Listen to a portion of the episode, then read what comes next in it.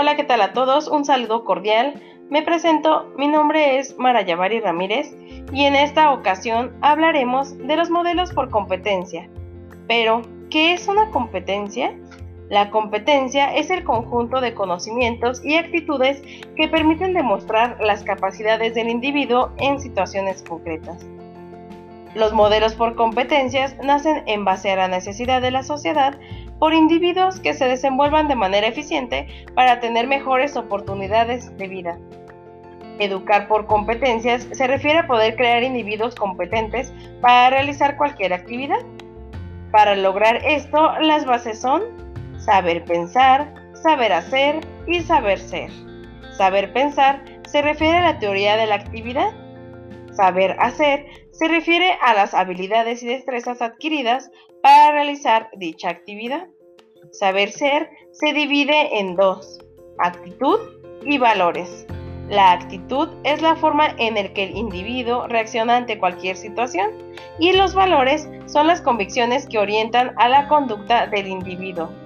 Cuando el individuo cumple con todas estas características, podemos decir que es un ser competente. El modelo por competencias tiene la finalidad de que la educación sea pertinente y relevante. Los modelos por competencias se dividen en tres, competencias básicas, competencias generales y competencias específicas. Las competencias básicas son las que nos permiten convivir y desenvolvernos en la sociedad. Ejemplo de ello es la comunicación lingüística, pensamiento matemático, tratamiento de la información, interacción con el mundo físico, social y ciudadanía, cultural y artístico, autonomía.